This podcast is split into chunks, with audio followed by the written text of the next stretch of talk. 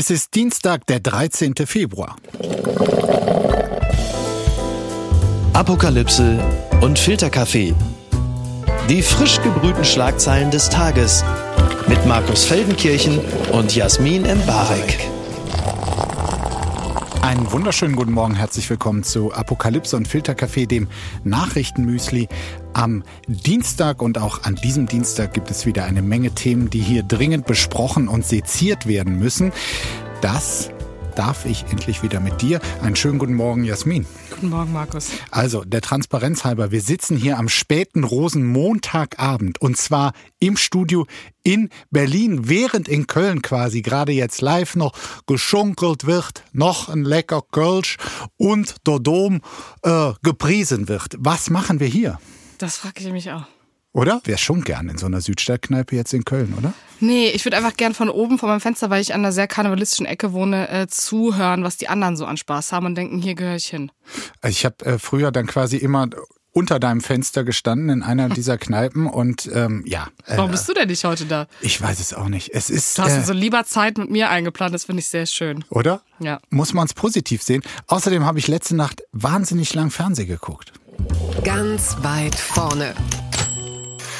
Ascher auf Rollschuhen und Küsse von Taylor, so steht es bei ZDF.de. Am Sonntag, also in der Nacht von Sonntag auf Montag deutscher Zeit, hat in Las Vegas der Super Bowl stattgefunden. Die Kansas City Chiefs besiegten die San Francisco 49ers. Ascher performte 13 Songs mit wechselnden Gaststars und Beyoncé kündigte ein neues Album an. Taylor Swift war natürlich auch dabei. Sie bejubelte Travis Kelsey aus der Kansas Loge heraus zusammen mit der Sängerin Lana Del Rey, Rapperin Ice Spice und Schauspielerin Blake Lively. Also der Hinweis darauf hier in der Meldung, dass Taylor Swift auch dabei war. Wer zugeguckt hat, äh, der hätte den nicht gebraucht, weil sie war wirklich omnipräsent. Ich könnte mir vorstellen, dass sie häufiger im Bild war als der Chiefs Quarterback äh, Patrick Mahomes. Äh, wie gesagt, ich habe versucht durchzuhalten, irrerweise vor dem letzten Quarter, also da, wo es richtig spannend war, doch ähm, eingeschlafen. Was hast du verfolgt, Jasmin?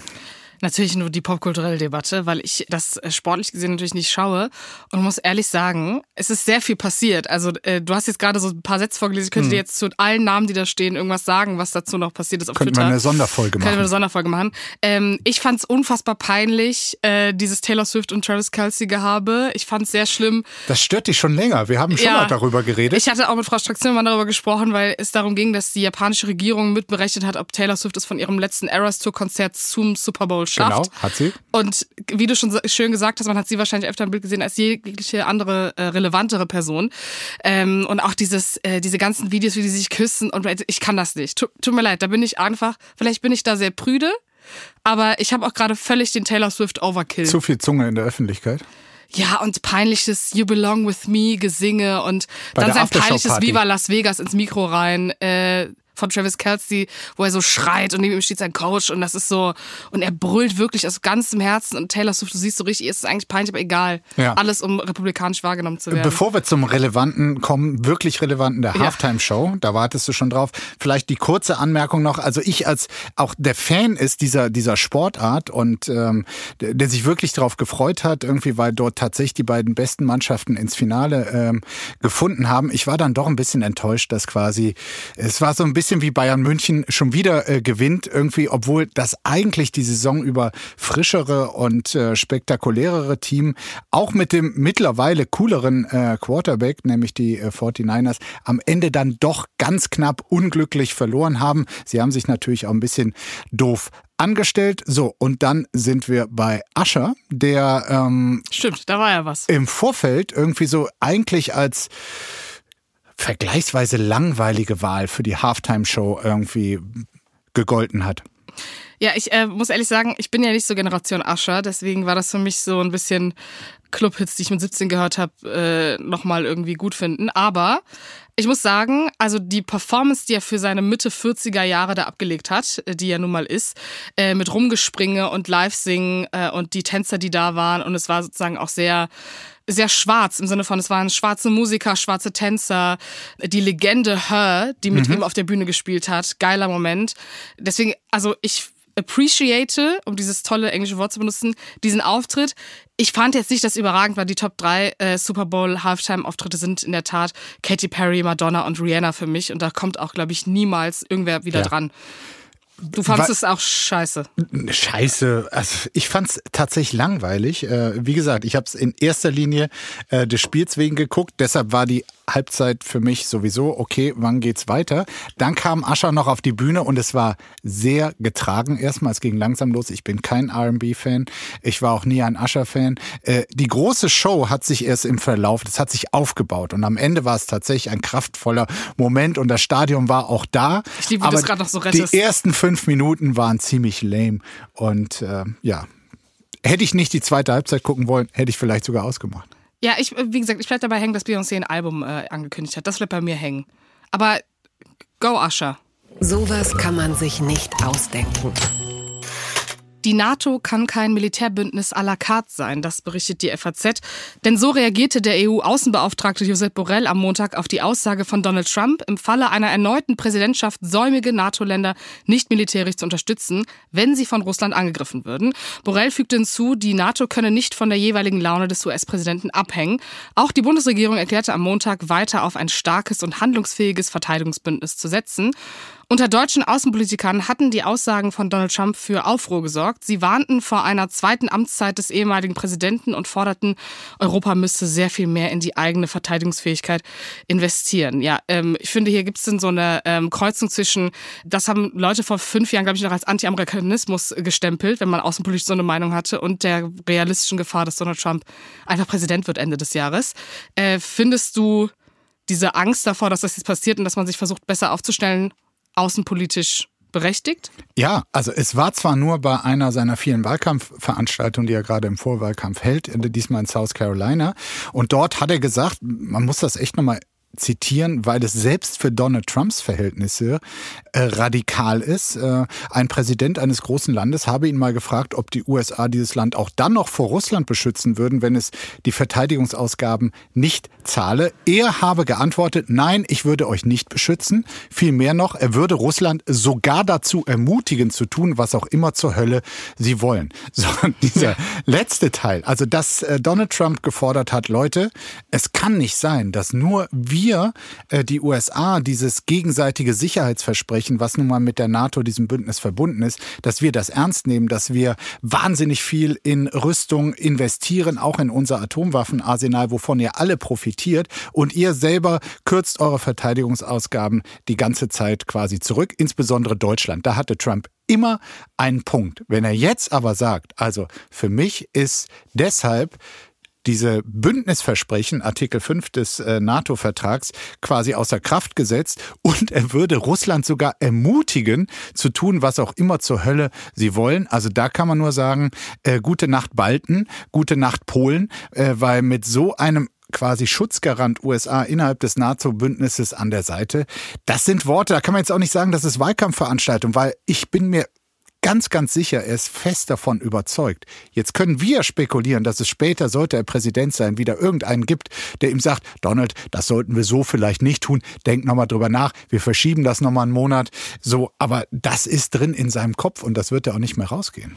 Aber also das ist jetzt eine ganz naive Nachfrage, aber wenn ich mir sozusagen das Mindset, ähm, das Pro US-amerikanische von dieser Wählerschaft anschaue und dieses Feindbild Russland, wie passt denn so eine Aussage, also sowas Egales, in so einen Wahlkampf rein und wird dann bejubelt? Also gibt es da nicht irgendwie auch so eine nee. Ablehnung seitens der Menschen, die das dann hören in dem Moment? Ich glaube, das ist ein bisschen, nicht ganz so, aber ein bisschen parallel zu unserem politischen Diskurs, wo auch die extreme Rechte offenbar eine sehr hohe Russland-Affinität hat, die extreme Linke zum Teil auch, aber bei, bei der AfD und Co. ist das so. Und ich meine, sein Schmusen mit äh, Wladimir Putin, was wir auch schon seiner, aus seiner ersten Präsidentschaft kannten, dass er sagt, also wenn er und ich gegenüberstehen, dann machen wir hier Deals zwischen echten Männern. Er hat wirklich bewundernde Aussagen über Wladimir Putin, ein Führer, der es wirklich gut meint mit seinem Volk und das richtig macht, dessen Interessen kraftvoll vertritt. Also dieser Machismo von Putin ist natürlich wirklich, wird kindlich bewundert von Trump. So, das äh, resoniert zumindest in diesem Magerteil der USA wirklich.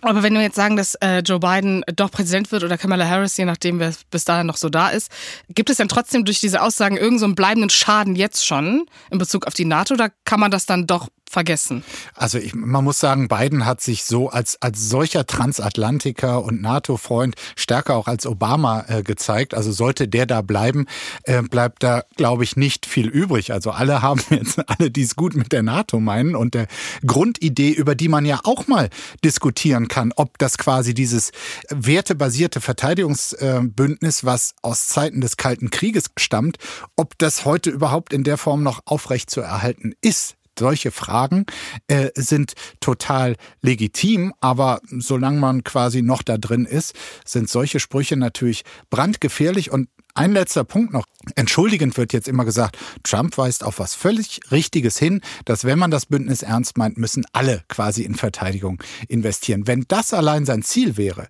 dann würde ich ihm auch solche ähm, Sprüche, die übers Ziel hinausgehen, fast verzeihen. Nur, er will ja überhaupt keine funktionierende NATO.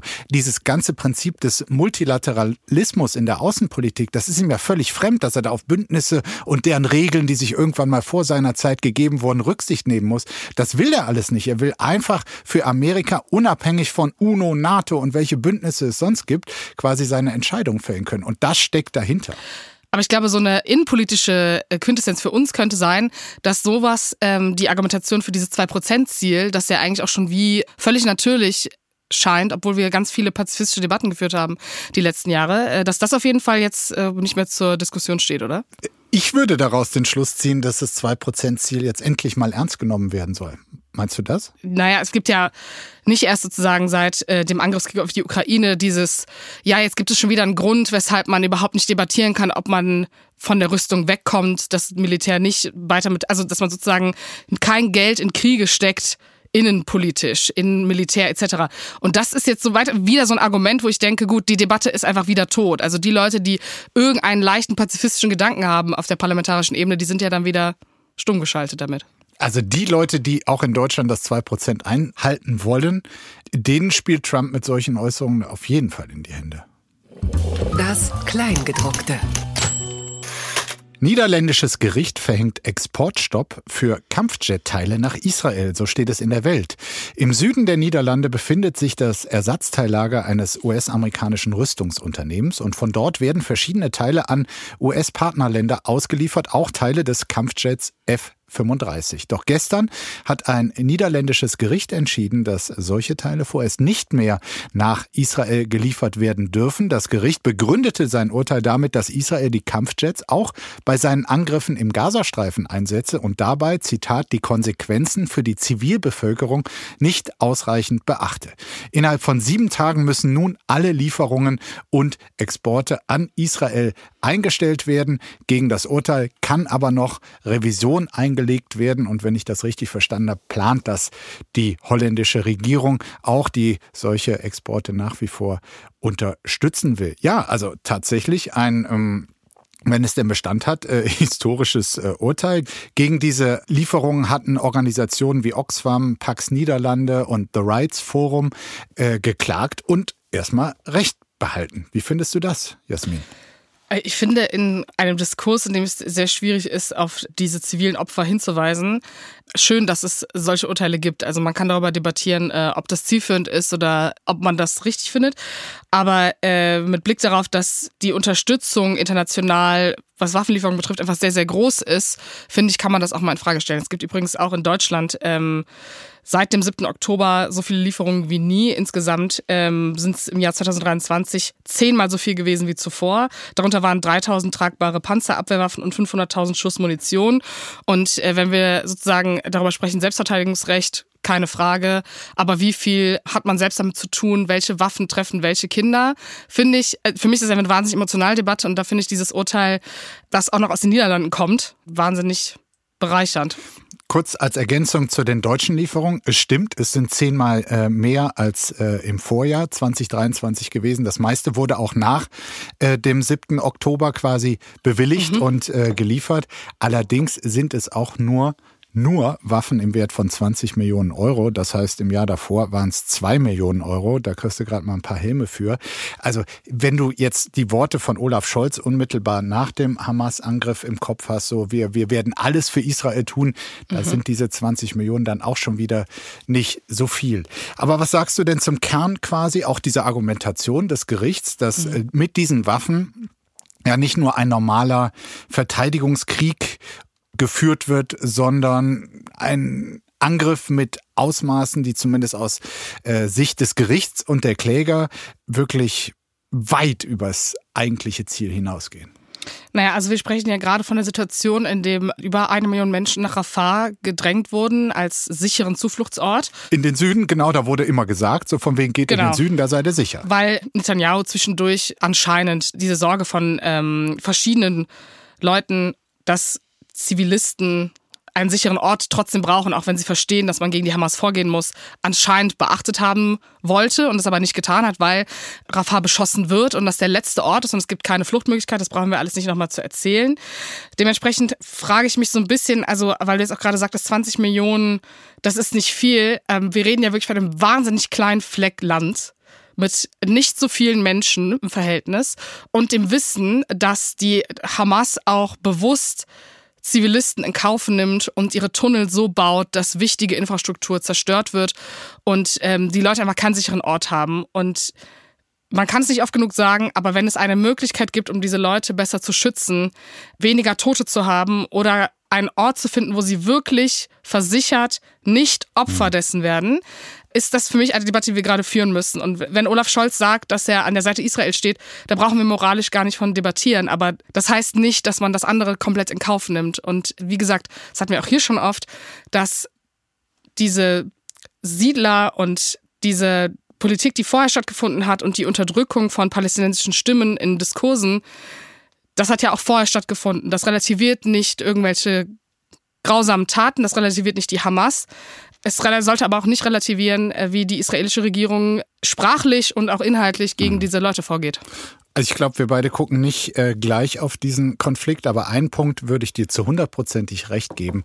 Wenn vorher gerade allen Leuten aus Gaza Stadt oder im Norden von Gaza gesagt wurde, Leute, bei euch äh, treibt die Hamas ein Unwesen, das können wir nicht länger akzeptieren, deshalb wollen wir die gezielt verfolgen. Geht bitte in eine Region, wo wir euch dann im Gegenzug aber auch garantieren, dass ihr dort halbwegs sicher seid. Die humanitären Be äh, Bedingungen, man sieht die Bilder aus dem Lagern da rund im Süden, sind katastrophal aber wenigstens seid ihr da sicher vor unseren Bomben. So, und wenn das tatsächlich rund um Rafah jetzt dieses Versprechen nicht eingelöst wird, und es gibt ja erste Bilder von äh, massiver Zerstörung auch dort, die natürlich auch dort die Zivilbevölkerung trifft, dann ist das äh, nicht in Ordnung, nicht anständig und ich sage auch nicht im Interesse Israels, weil äh, früher oder später wird durch solche Nicht-Einhalten von Ansagen so viel Wut erzeugt und Vertrauen zerstört, was dann die nächsten Feinde Israels quasi äh, automatisch gebiert. Unbegrenzte Unmöglichkeiten. Bundestagswahl-Irrsinn in Berlin. Terrorverdächtige AfD-Politikerin Malsack Winkelmann kämpft für Direktmandat. Darüber berichtet der Tagesspiegel. Die AfD-Politikerin sitzt nämlich in Untersuchungshaft, seit sie 2022 bei einer Großrazzia festgenommen wurde. Sie steht unter Verdacht, zusammen mit Reichsbürgern und Rechtsextremen den Umsturz der Bundesregierung geplant zu haben. Außerdem wird ihr vorgeworfen, Mitglied einer terroristischen Vereinigung zu sein. Trotzdem stand die AfD-Politikerin am Sonntag in Berlin bei der Wiederholung der Bundestagswahl auf dem Stimmzettel. Das liegt auch daran, dass die Parteien für die Wiederholungswahl keine neuen Kandidaten oder Kandidatinnen aufstellen durften. Die Stimmzettel sollten so aussehen wie 2021. Trotz Terrorverdacht und Untersuchungshaft konnte die AfD-Politikerin ihr Ergebnis von 2021 am Sonntag leicht verbessern. In ihrem Wahlkreis Steglitz-Zehlendorf erhielt sie 5,5 Prozent der Stimmen, ungefähr 0,2 Prozent mehr als bei der Bundestagswahl 2021. Ja, äh, willkommen im rechtsextremen Diskurs 2024. Äh, Vollkommen ich äh, muss auch, also muss kurz sagen, die AfD selbst wollte nicht mehr, dass sie auf dieser Liste steht. Das muss man fairerweise Das muss man fairerweise mal kurz einwerfen. Und trotzdem hat es nicht funktioniert. Ich wusste gar nicht, dass Terrorverdächtige dann trotzdem auf solchen Listen stehen dürfen. Also, dass das ist wirklich passiert. Ich meine, die ja. Info, dass sie das ist äh, und dass sie eine schwierige Person ist, die war ja schon vorher im Umlauf. Da haben auch Journalisten immer wieder darauf hingewiesen, aber sie war bei der Wahl. Und 0,2 Prozent Menschen dachten, boah, geil, die wähle ich jetzt trotzdem. Also erstmal, das war ja sowieso mit dieser Nachwahl in Berlin. Zum einen sollte hier so getan werden, wir haben den Stand aus dem Herbst 21 eingefroren. Hier stehen, müssen genau dieselben Kandidaten stehen, egal ob sie inzwischen tot sind oder als Recht mit Prinz Reuß quasi den Umsturz geplant haben, Karl Lauterbach entführen wollten. Das ist nämlich hier das Kommando Malsack Winkemann. Das stand dafür. Ja. Deshalb sitzt sie jetzt im Knast. Okay. Äh, deshalb ist sie auch noch auf dieser Wahlliste gewesen. Okay, das ist ein sehr formalistischer Ansatz, aber dann ist es so. Gleichzeitig hast du aber gesehen in Berlin, wie natürlich alle Wahlkampf nicht mit dem Wissen aus dem Oktober 2021 geführt haben, sondern da stand überall Denkzettel für die Ampel, also so quasi auf die aktuelle politische Situation natürlich der Wahlkampf gemünzt war. So, und dass diese Frau jetzt auch noch tausend Stimmen mehr bekommen hat, das ähm, finde ich einerseits lustig, andererseits aber auch völlig verstörend und da fehlt mir auch jedes wir reden oft darüber, man muss die AfD und die Leute, die sie wählen, unterscheiden.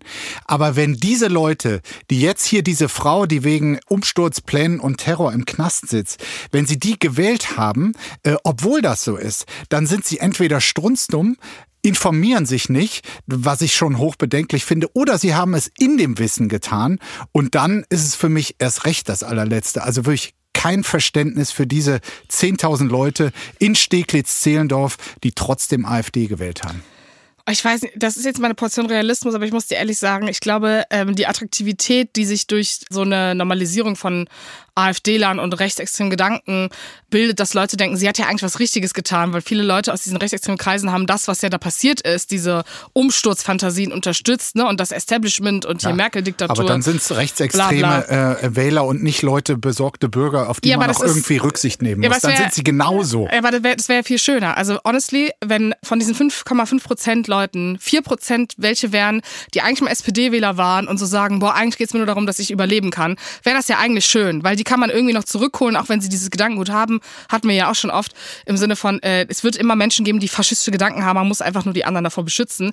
Aber wenn das wirklich fünf Prozent sind, die, wo ich sagen würde, fast alle wissen, wer diese Person ist, die lokal schon mitbekommen, was da passiert ist und auch das Wahlplakat gesehen haben, mit ihrem Gesicht drauf und den Namen wiedererkannt mhm. haben, ähm, dann ist eher die Frage, wie schafft man es eigentlich zu analysieren, wer von denen wie extrem ist, wo die sich vernetzen. Also ich finde es einfach wahnsinnig gefährlich. Das ist wie eine Drohgebärde, wo so nach dem Motto, ja, ihr denkt, ihr klärt Dinge auf, aber hey, wir wählen die trotzdem, weil wir finden das eigentlich ziemlich geil, weil wir eigentlich krasse Antidemokraten sind. Das wäre eine Form des Trotz und äh, der äh, Radikalität, die tatsächlich bedenklich ist. Und wenn sich das zeigt, also wenn du sagst, die Leute waren informiert darüber, dass das hier die äh, Terrortante aus dem Knast ist, äh, die wir da ankreuzen. Das ist eine gute Bildüberschrift, Markus. Terrortante aus dem Knast. so nennen wir die Folge. Okay, dann äh, ja, aber dann, dann bleibt ehrlich gesagt wenig äh, Raum zur Hoffnung, weil dann brauchst du die auch nicht mehr über irgendwas aufklären. Dann wissen die schon alles. Ja. So, und dann äh, sind wir noch bei einer anderen guten Nachricht für die AfD. Die Zukunft ist weiblich. Oh Gott, ist das ein böser Titel. ja, das ist mal ein schön passender, zynischer äh, Rubriktitel hier. Ein Tag als Abgeordnete in Berlin. AfD-Chefin lädt Mädchen zum Girls Day ein. So berichtet es der Tagesspiegel. Da freuen sich die Mädchen. Am 25. April ist wieder Girls Day. Schülerinnen sollen über diesen Aktionstag bisher männlich dominierte Berufe kennenlernen. Teilnehmen können alle Unternehmen, bei denen der Frauenanteil unter 40 Prozent ist. Klar, dass da auch die AfD äh, mitmacht. Sie qualifiziert sich hier natürlich vortrefflich, denn äh, in der Berliner AfD-Fraktion äh, sind die Frauen durchaus unterdurchschnittlich repräsentiert. Zwei Frauen und 14 Männer gehören Schön. dem Berliner Abgeordnetenhaus äh, für die AfD an. Eingeladen werden am Girls Day die Berliner Schülerinnen zum Aktionstag von der Fraktionsvorsitzenden der Berliner AfD, Christine Brinker. Brinker hatte erst vor kurzem an einem Treffen mit Rechtsextremen im Penthouse von Peter Kurt teilgenommen. Trotzdem ist mehr als die Hälfte der Plätze, die hier der Mädchen, die zur AfD wollen, jetzt schon belegt. Ja, überrascht uns das nach 5,5 äh, Prozent für die Terrortante? Ich glaube nicht. Das sind ja, das sind ja hier Junge, da könnte man jetzt. Ja, noch, aber die haben doch Eltern. Könnte man die Hoffnung haben, die sind noch ein bisschen unschuldiger oder vielleicht sogar äh, klüger als ihre Eltern, aber ja, Ja, auch kluge Leute können ja Faschisten sein, leider. Das ist ja, das ist ja das Schlimme daran. Das kann die AfD auch gut für sich nutzen. Aber ich muss ehrlich sagen, wie gesagt, überrascht mich nicht. Es ist ja so, dass die AfD auch bei jungen Wählern, auch bei den U18-Wahlen äh, immer stärker wird. Das heißt, dass sich da bestimmte Eltern vielleicht auch bereit machen, ihre Kinder dann daran ranzuführen, zu sagen, boah, geil, das ist eine Frau, da musst du doch mal hin, da ist die ist Fraktionsvorsitzende der Berliner AfD. Ähm, ja, besorgniserregend. Ist auch die Frage, inwieweit da helfen würde, dass auf allen Landesebenen die AfD jetzt rechtsextremistisch eingestuft wird und solche Angebote dann vielleicht von Schulen nicht gemacht werden können, dass die dann bei solchen Parteien, also bei der NPD, bei der AfD so ein Praktikum machen. Das finde ich, also ich, da, da muss man, ich, Stichwort einen Riegel vorsetzen und Leute davor schützen. Ne? Na, es ist äh, legal äh, und äh, Frau Brinker ähm, lacht sich wahrscheinlich ins Fäustchen Absolut. und wie sie so denkt, okay, Girls Day ist wahrscheinlich eine Erfindung, die sie als linksgrün versifften Scheiß, Gender, Scheiß äh, Müll quasi eigentlich äh, bezeichnen und dann sagen so, jetzt schl schlagen wir den mal richtig in Schnippchen. Mhm. Jetzt laden wir deutsche Mädchen zu unserem Girls Day in die AfD-Fraktion ein. Ja, 18 von 30 Plätzen sind vergeben. 30 Plätze? Die gehen dann alle mit der Frau so durch 30 Mhm. Absolut, da Leute. sagen die so, hier machen wir unsere Politik zum Wohle von Deutschland. Guck mal, hier ist noch mein Kampf von Adolf hier ist- Hitler. Genau, da ist unsere Remigrations-Think-Tank-Ecke. Genau, und falls ihr mal Geld braucht, hier haben wir noch ein paar Oligarchen aufgelistet, die Genau. euch Daddy-Issues erfüllen können. So, und äh, also für Frauen machen wir folgende Politik. Gut, jetzt mal kurz weghören. Äh, das könnte jetzt nicht so in eurem Habt ihr Interesse schon mal was von sein. Reproduktion gehört? Richtig, aber schön, dass ihr hier seid. Schön, dass ihr hier seid. Gucken mal, wer da spricht. Instagram und Threads Verbreitung politischer Inhalte wird gedrosselt. Das berichtet heise.de. Der US-Konzern Meta hat nämlich angekündigt, politische Inhalte auf Instagram und Threads nicht mehr per Algorithmus zu bewerben oder zu verbreiten. Das gilt Meta zufolge für alle Kanäle, die zu Gesetzen, Wahlen oder sozialen Themen posten. Ob der eigene Kanal auch darunter fällt, können professionelle Accounts in ihrem Account-Status einsehen. Wer diese Accounts abonniert hat, bekommt ihre Inhalte aber weiterhin zu sehen. Userinnen und User reagierten auf die Ankündigung mit Kritik. Sie störten sich daran, dass offen bleibt, was Meta als politische Inhalte definiert und halten diese Entwicklung im Superwahljahr 2024 für falsch. Und da würde ich mich wahnsinnig anschließen, ähm, denn äh, soziale Medien, auch wenn sie rechte Gedanken mitverteilen können, verteilen aber auch das andere mit und geben, ähm, glaube ich, vielen Menschen, die manchmal das Gefühl haben, sie werden politisch nicht gehört, die Möglichkeit, sich verstanden zu fühlen, sich äh, aktivistischen Gruppen anzuschließen, eine Partei einzutreten und Aufklärung über Wahlen oder wie zum Beispiel die Korrektivrecherche etc. Äh, wahnsinnig wichtig, um Leute zu politisieren. Äh, Denke ich mal, dass du das ähnlich siehst, oder? Du konsumierst ja auch politische Inhalte auf Social Media. Total. Aber ich finde es einerseits überraschend, andererseits dann aber auch nicht. Überraschend ist, weil ähm, ich meine gerade Threads ja quasi als ähm, Gegending zu Twitter heute X gegründet wurde. Und X kann man jetzt drüber klagen, wie der Umgangston ist, dass äh, angeführt von einem Rechtspopulisten, dem, dem das Ding jetzt gehört, quasi der Rechtspopulismus dort an Überhand gewinnt, ähm, dass ähm, der Ton ähm, zum Teil unsäglich ist, aber es ist hochpolitisch. Also äh, politische Inhalte waren da zumindest bisher eher gewünscht, als dass sie an die Seite Ja. gedrängt. Und jetzt das Zuckerberg-Universum, das will offenkundig äh, quasi, dass es eher noch so eine schöne Wohlfühlwelt bleibt, wo Politik eher stört. Es gibt ja das, es gibt auch in Fußballstadien zum Teil äh, die Herangehensweise, dass man sagt, ne, hier konzentrieren wir uns nur auf den schönen Fußball, auf den Sport und Politik und andere schwierige gesellschaftliche Sachen, die sollen bitte draußen bleiben. Das ist hier ganz offenkundig ähm, der Ansatz. Also mehr schöne Bilder und äh, Beauty-Tipps, aber bloß nichts, sagen wir, über den Krieg äh, in Nahost. Ja, also ich, also ich muss ehrlich sagen, als ich das gehört habe, ich habe da so einen geda direkten Gedanken gehabt, dass ähm, wenn das nicht gefiltert werden kann, klar kann man sagen, okay, wenn dagegen rechtsextreme Inhalte auch vorgegangen wird, voll geil. Aber es gibt eine Sorge und die wird hier auch in Aber dem da, Artikel. das würde ich jetzt schon mal unterstellen, dass sie Politik jeglicher Art einfach nicht wollen, egal ob es von rechtsextremer oder von linker Seite kommt. Voll, aber wenn man es halt kategorisch macht, also wie gesagt, geht ja auch um Mitte, geht auch um CDU-Politiker, um äh, Blogs, die irgendwie äh, linke Medien beobachten oder wa- was auch immer. Also es geht ja um alle Menschen, die politische Inhalte machen. Und äh, unter diesem Post von dem Threads-Chef äh, Adam Mosseri gibt's einfach wahnsinnig viel Kritik. Und da gibt's eine schwarze Aktivistin, die darauf hingewiesen hat, dass es einfach auch die Existenz von Menschen zerstören kann, weil die über ihren Account Geld verdienen, Aufträge akquirieren etc. etc. Und das finde ich ist schon ein Einschnitt, äh, wo ich das Gefühl habe, okay, sollte es eine Kontrolle geben, ne? also von extremistischen Inhalten, linksextrem, rechtsextrem, all diese Ja. Dinge. Das meine ich jetzt nicht als Hufeisentheorie, aber trotzdem Dinge, die einfach über Daran das zu investieren, finde ich sinnvoll. Ja. hinausgehen. Äh, aber das ist es halt nicht. Und deswegen, wenn es so generell ist, ist es so eine Entpolitisierung von, von Plattformen, die wahnsinnig wichtig sind. Und ich habe das Gefühl, dass die Kritik so groß ist, dass sie vielleicht Vielleicht ist das auch ein naiver Gedanke, aber vielleicht denken Sie ja nochmal darüber nach, wie Sie das anwenden wollen, weil äh, man muss nämlich als äh, Person, die selber auf Instagram aktiv ist, kannst du für dich selber diesen Filter ausschalten mit so einem Button. Also wenn du jetzt äh, auf die App gehst, wird das bei dir erstmal voreingestellt sein. Wenn du das ausmachst, dann, Dann siehst du wieder weiter alles. all das bekommen. Genau, dann wird dir das was wieder mich bisher vorgeschlagen. auch interessiert hat. Genau, dann werden dir aber wieder Aktivisten vorgeschlagen oder Politiker oder Journalisten.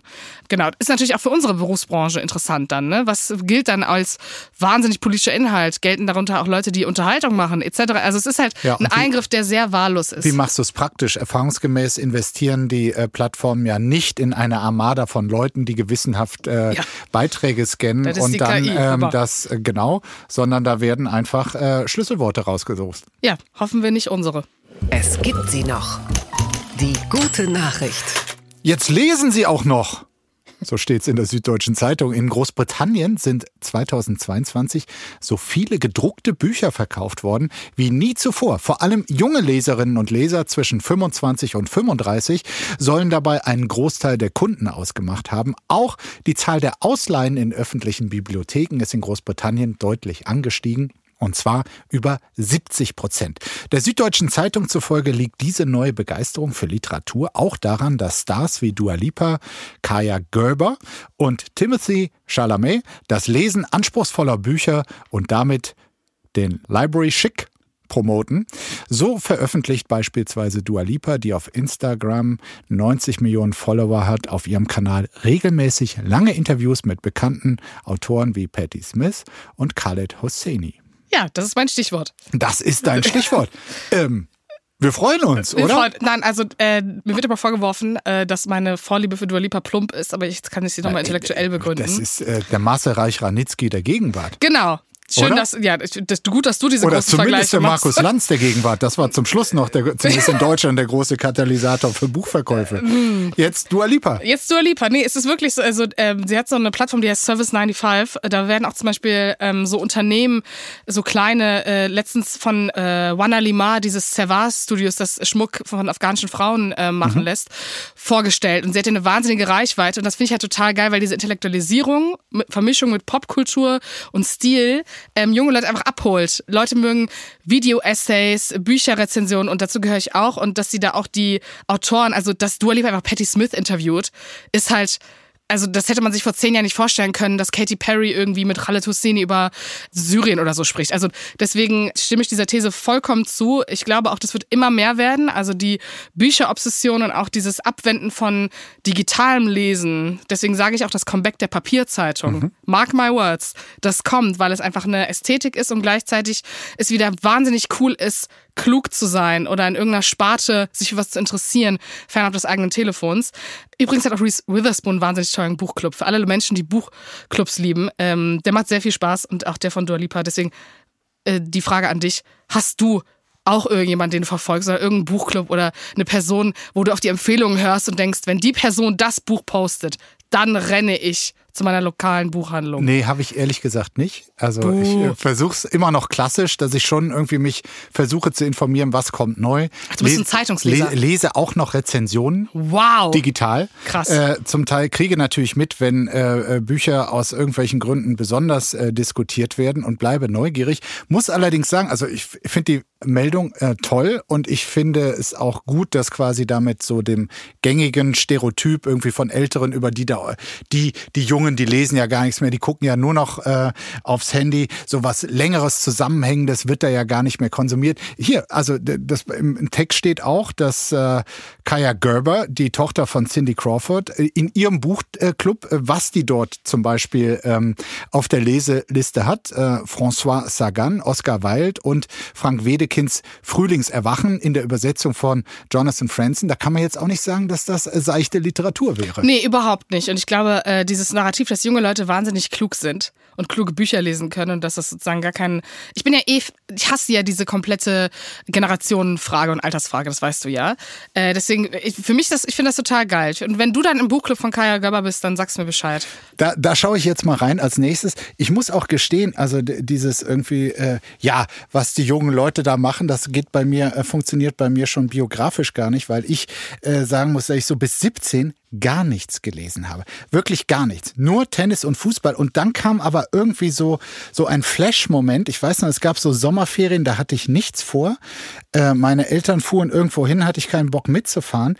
Und da habe ich sechs Wochen so manisch fast versucht, all das äh, auch, auch an klassischer Literatur mhm. nachzuholen, was ich vorher alles äh, nicht hatte. Und das, das war einfach so ein Aha-Moment. Und der ist aber quasi aus mir selbst gekommen und nicht, weil irgendjemand meinte, ja, man muss dann und dann so und so viel gelesen haben. Bevor ich es vergesse, im deutschen Diskurs wollte ich noch sagen, ähm, Valentina Vapo ist eine von den klugen Literaturschick-Frauen äh, meiner Generation.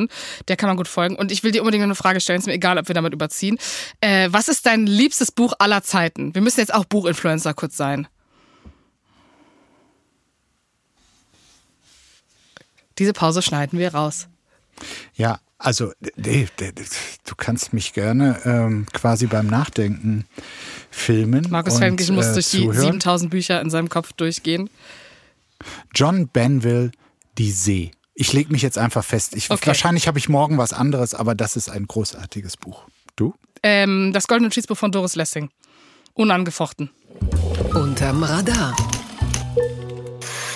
So, jetzt ja. kommen wir endlich mal zu den nutzwertigen, praktischen Sachen des Ja, Lebens. wir haben hier, einen, das ist der Apotheker Service Kanal, unser Q24 für das gebildete Volk. Nein, Verkehrssünder Punktehandel, verkaufe Punkte gegen Geld. Das berichtet BR24. Eine Gesetzeslücke macht es möglich, den Handel mit Punkten in Flensburg. Wer Punkte wegen zu schnellem Fahren oder dem Überfahren einer roten Ampel kassiert hat, kann deshalb auf Online-Portalen einen anderen Autofahrer suchen, der gegen Bezahlung angibt, selbst hinter dem Steuer gesessen zu haben, denn die Selbstbezichtigung einer Verkehrsordnungswidrigkeit ist bisher nicht strafbar. Gerade für Menschen, die auf ihr Auto angewiesen sind, kann das attraktiv sein und auch wenn nicht bekannt ist, wie viele Leute sich von ihren Punkten freikaufen, gibt es vermutlich genug potenzielle Interessenten. Allein 200.000 Menschen werden jährlich wegen vier oder fünf Punkten ermahnt. Auch dem Justizministerium ist diese Gesetzeslücke schon länger bekannt. Eine Abstimmung mit den Justizministerien der Länder und dem Verkehrsministerium soll nun dafür sorgen, dass der Handel mit Punkten verboten werden kann. Nee. Das finde ich jetzt aber doof. hast, hast, du schon viel gehandelt? Du hast doch gar keinen Führerschein. Genau, deswegen habe ich nicht gehandelt. Aber, aber du äh, hättest es gemacht. Wenn ich an meinen Mann denke, also der fährt gut, aber so zu wissen, da könnte man einfach irgendjemand anderen sagen, so einen guten Bürger Wie heißt das Portal genau? Dass ich mal hier ja, achso, ja, genau. Wir machen ja gerade Service TV. Sekunde. Also da tritt man dann in Verhandlungen mit genau, man sagt so Leuten, die noch äh, quasi nichts auf der Liste haben. Ja. Und dann sagen die, ja, das war ich. Wie viel zahlst du mir dafür? Was müsste man dir zahlen, damit du einen Punkt übernimmst? Du bist ein guter Bürger, ne? Du kannst das nicht. Das könnte ich jetzt hier nicht sagen. Ähm, sagen wir mal so, wenn, wenn dann hätte es mal die Zeit gegeben, wo ich interessiert gewesen wäre, Punkte abzugeben. Als ich noch ein eigenes Auto hatte, hatte mhm. ich auch äh, Punkte und äh, eine Zeit lang auch mal äh, ein paar zu viel, aber nicht zu viel. Aber das ist irgendwie weg. Ich fahre nur noch so wenig, deshalb, ja klar, jetzt könnte ich eher mich als, als Sünder irgendwie äh, Sünder. melden. Mich haben die Zahlen hier überrascht. Es sind gar nicht so viele, die da Probleme mit den Punkten haben. Also 200.000 Führerscheininhaber haben vier oder fünf Punkte. Dann sechs oder sieben Punkte haben nur noch so zwischen 30 und 40.000. Ab acht ist der Führerschein dann weg, ab acht Punkten. Und das ist gerade mal im vergangenen Jahr viereinhalbtausend Leuten geschehen. Also viereinhalbtausend Leute? Das ist doch nicht viel. Ich meine, wie viele Leute müssen wirklich viel fahren? Da besteht der ganze Alltag, der Beruf nur aus Fahren. Ja, aber das ist doch total geil für die Leute, die es betrifft, die Punkte abgeben müssen, weil so viele Autofahrer anscheinend gut genug sind, dann können die alle mal einen Punkt übernehmen. So, deshalb haben wir das ja hier auch aufgenommen, um da, sagen wir mal, den Leuten, die wirklich darauf angewiesen sind, eine kleine Hilfestellung zu geben. Aber die wissen das eh längst. Und was schreibt eigentlich die Bild? Jetzt ist er verlobt. Eine KI schrieb für Alexandr 5000 Frauen an. So steht es bei Bild. Online-Dating kann frustrierend sein, weil das auch einem russischen Programmierer so ging, nutzte er ChatGBT als Unterstützung. Er trainierte die KI so, dass Frauen nach bestimmten Kriterien aussortiert wurden. So wischte die KI nach links bei allen Frauen, die auf ihren Profilbildern alkoholische Getränke in der Hand hatten und bei denjenigen, die Informationen zu ihrem Sternzeichen veröffentlicht hatten. Das hätte ich auch mit eingegeben, das letzte. Äh, aber auch die Matches überließ äh, der Programmierer Alexandre der KI. Sie schrieb über 5000 Matches an was zu mehr als 100 Dates führte und die Termine wurden dann automatisch in seinem Google-Kalender abgespeichert und so traf Alexandre dann auch seine heutige Verlobte. Also Diese zu den, Glückspilzfrau, ey. Zu den, da würdest du dich auch als Auserwählte fühlen, oder? Wenn du, wenn du so dieses knallharte äh, Auswahlverfahren durch die KI ja. überstanden hättest und dann kommt er zu den Dates, musste er persönlich hin. Ja, du kennst ja meinen Selbstwert. Ich wäre ja direkt darauf angesprungen. Äh, wenn es auch noch ein Daddy ist Mitte 40, dann ist es noch besser. Das, ich weiß jetzt nicht, wie Alexandre, wie alt er hier ist. Ist auch für dich gerade schwierig, in Russland aktiv an Dates teilzunehmen, ne? Das stimmt. Äh, dafür gibt es ja Zoom, äh, Zoom-Räume oder Telcos. Aber was wären, also ist natürlich eine beknackte Idee, aber wenn das jetzt so, wenn man das so machen müsste, ja, mhm. auf Partnersuche. Welche Kriterien würdest du denn hier äh, einprogrammieren? Also er hat jetzt hier, er mag offenbar nicht äh, Frauen, die äh, sich zumindest selbst darstellen äh, mit einem alkoholischen Getränk und äh, die Information zu ihrem Sternzeichen. Das schien ihm irgendwie zu voodoo-mäßig zu sein. Was, was hättest du eingegeben? Äh, arbeitet nicht im gleichen Beruf. Äh, als, als, als Go. nee, mhm. als, genau, ach so, genau, als Go. Ja. Achso, willst du meine X oder meine Goes? Na, also was du auch, äh, er hat ja alkoholische Getränke und Sternzeichen, äh, die wollte er aussortieren. Ah, sie wollte, nee, aussortieren würde ich, ja, so äh, ganz banale Sachen, ne? Ist er gewalttätig, er hatte ein Alkoholproblem, äh, hat er Haare? Da tut mir richtig leid. Also Haare, Haare müsste er haben. Ja. Die, also entweder eine Glatze oder komplett raus. Haare. Aber dieses Halb, so, das, das Halb ja. geht gar nicht. Zieht die Schuhe aus in der Wohnung, läuft nicht mit Schuhen in der Wohnung rum, zieht seine Draußenkleidung äh, aus, bevor er sich aufs Bett setzt.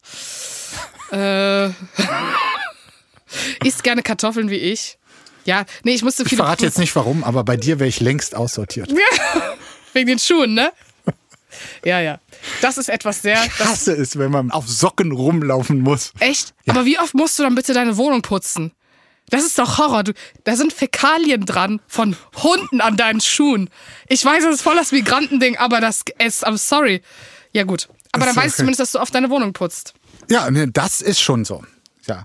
Ich hatte übrigens die ganze Zeit noch im Kopf einen zweiten Buchkandidaten weil ich war mit John Benville nur so halb Ich, ich liebe, wie du, wie wir einfach Alexander jetzt weg, weil wir das Tut einfach beide völlig bescheuert finden. Das nee, haben wir jetzt. Nenn mir dein anderes Buch, Markus. Julian Barnes vom Ende einer Geschichte. Wirklich großartig. Also falls du es noch nicht gelesen hast, das ist die eine Empfehlung, die ich noch hinterher schieben muss. Die ist auf meiner Pretentious, muss ich noch lesen, um als intellektuell zu gelten Liste. Gut. Ja, dann äh, hätten wir es für heute. Ähm, wir lesen weiter und äh, treffen uns bald hier wieder. Yes. Bis dann, Markus. Ich wünsche dir einen gesegneten Tag, wie immer. Ich dir auch. Tschüss. Tschüss. Apokalypse und Filterkaffee ist eine Studio Womans Produktion mit freundlicher Unterstützung der Florida Entertainment. Redaktion Lena Schulze-Franking. Executive Producer Tobias Baukage. Produktion Hanna Marahiel. Ton und Schnitt Nikki Franking. Neue Episoden gibt es täglich Überall, wo es Podcasts gibt.